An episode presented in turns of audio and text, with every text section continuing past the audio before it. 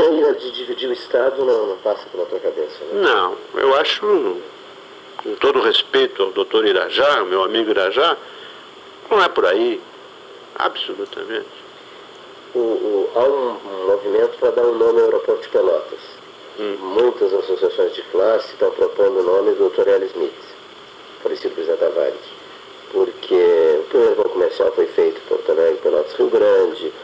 Ele tinha muita ligação com a cidade. É, é, sempre cultivou muito esse fato de que Pelotas foi uma das cidades fundadoras da Varig. Escolheu fotos até da, da, daquela casinha, Varig Pelotas, que circularam nas revistas e jornais do mundo inteiro, etc, etc, etc. E o ministro russomano propõe o nome de José Rochedo. É o que eu tinha pensado. Por, ter, por ser pelotense é. e por ter sido vice-presidente Exatamente. do Conselho de Administração É. da Varig, não é isso? O Rochedo, eu me lembro dele, trabalhava ali na agência da Wagner, 7 de setembro, ali lá embaixo do Palácio do Comércio, no balcão ali. Mozart, Mozart que era muito É. amigo do Dr. L, mas que Depois foi subindo, galgando posições dentro da companhia e terminou de vice-presidente. Eu também daria, eu votaria pelo nome do Rochedo. José Rochedo. É gente nossa. Gente nossa. Bruno de Mendonça Lima. Ah, é uma figura fantástica. Velho Bruno é, encantava falar com ele, né? Dava cada, cada fala com ele era uma aula que você recebia. E era um homem particip, que participava, né?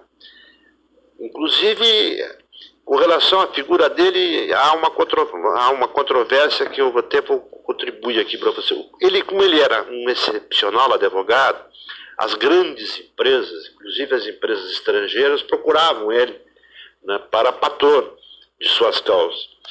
Então a figura dele, assim, para muitos, em muitos setores, aparecia como sendo assim um homem a serviço do capitalismo né, reacionário, desumano. E é muito ao contrário.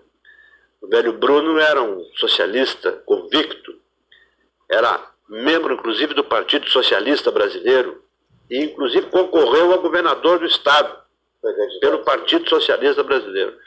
Fez meia dúzia de votos. Sabia que faria meia dúzia de votos, mas ainda assim, né, por convicção política, emprestou o seu nome. Do, dos dois contatos com Vargas, eh, sai alguma coisa assim que enfeite a página? Qualifique a página? Uma impressão sobre Getúlio, tirada do Getúlio, Não?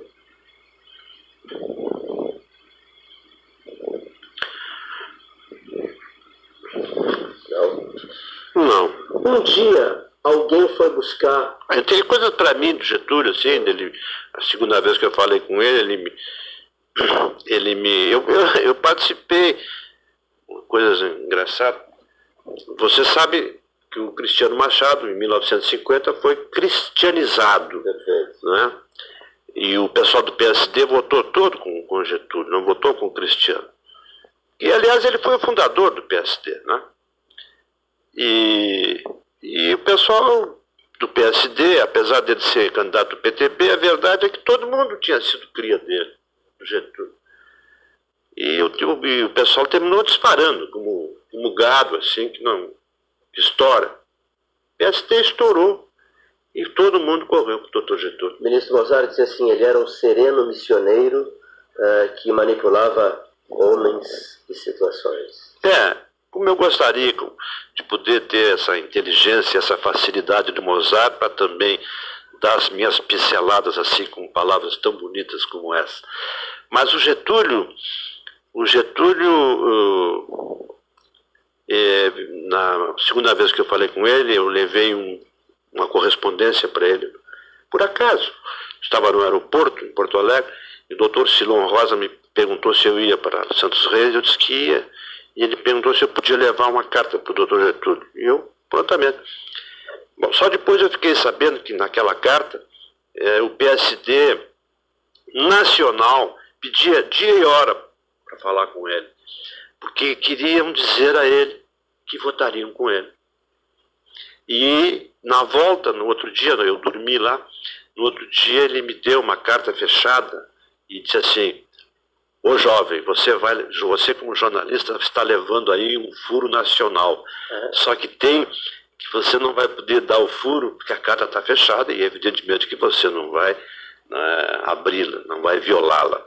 Mas aí dentro tem um furo nacional.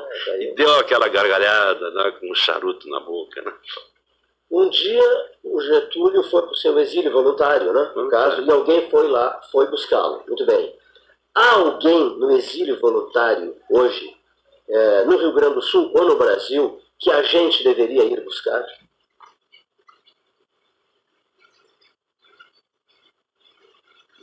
Não, não, me, não me ocorre nome assim nenhum. Deve, deve haver gente no exílio, mas assim, que se deva ir buscar, não. Não me ocorre no momento assim nenhuma lembrança. Que conselhos a sua experiência poderia dar ao pelotense de um modo geral? Um conselho ao pelotense de um modo geral, ao povo pelotense, às lideranças. Ao povo? A quem quiser, ao povo ou às lideranças. Os líderes de papel de Pelotas. Líderes ao vento. Bom, eu acho que eu acho que eu recomendaria ação. E, dou, e digo por quê. Hum, nós já realizamos aqui na Zona Sul, nesses últimos tempos, quatro seminários para detectar as razões pelas quais a Zona Norte do Estado progrediu e a Zona Sul estagnou.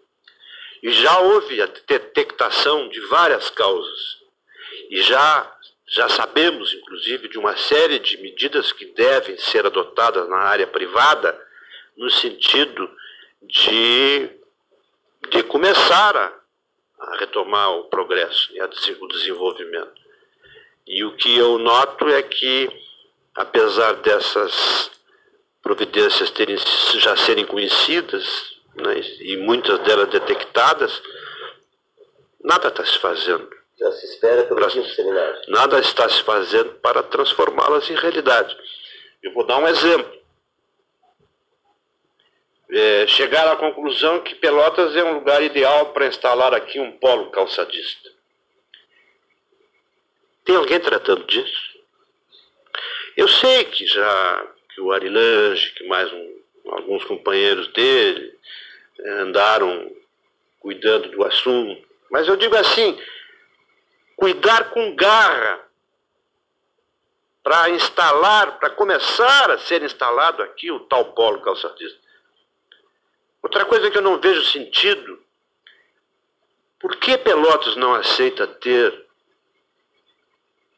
a celulose, onde vai se investir 2 bilhões e 400 milhões de dólares, importância é que dá para fazer seis gasodutos pelo fedor, mas eu sou contra o fedor também da celulose. Eu acho que botaram a celulose na Praça Coronel Pedro Osório não é possível. Botaram a celulose, mesmo mais distante um pouco, é, exalando né, o mau cheiro desagradável, poluindo na atmosfera, eu também sou contra. Mas, pelo amor de Deus, hoje existem recursos, a tecnologia nos oferece condições de você poder instalar celuloses que praticamente não poluem nada. Lá está o polo petroquímico, hoje produzindo mel, e quem produz mel tem flor, e quem tem flor não tem ar poluído. Lá na China, os eflu efluentes é, dos polos petroquímicos são transformados em adubo para a terra produzir hortifruti granjeiros. A tecnologia está aí, tem que ser aproveitada. Agora, dizer simplesmente porque é modismo, é um modismo burro, não querer uma, uma, uma, uma, uma, uma fábrica de celular considero uma burrice. Como também consideraria burrice instalar uma fábrica desse tipo aqui para poluir a cidade. Só que eu acho que nós podemos encontrar, reunir útil ao agradável. Nós podemos instalar a fábrica aqui, e estou falando em celulose, como poderia falar em outro tipo de. Pior são os curtumes que estão aí poluindo os arroios de pelotas.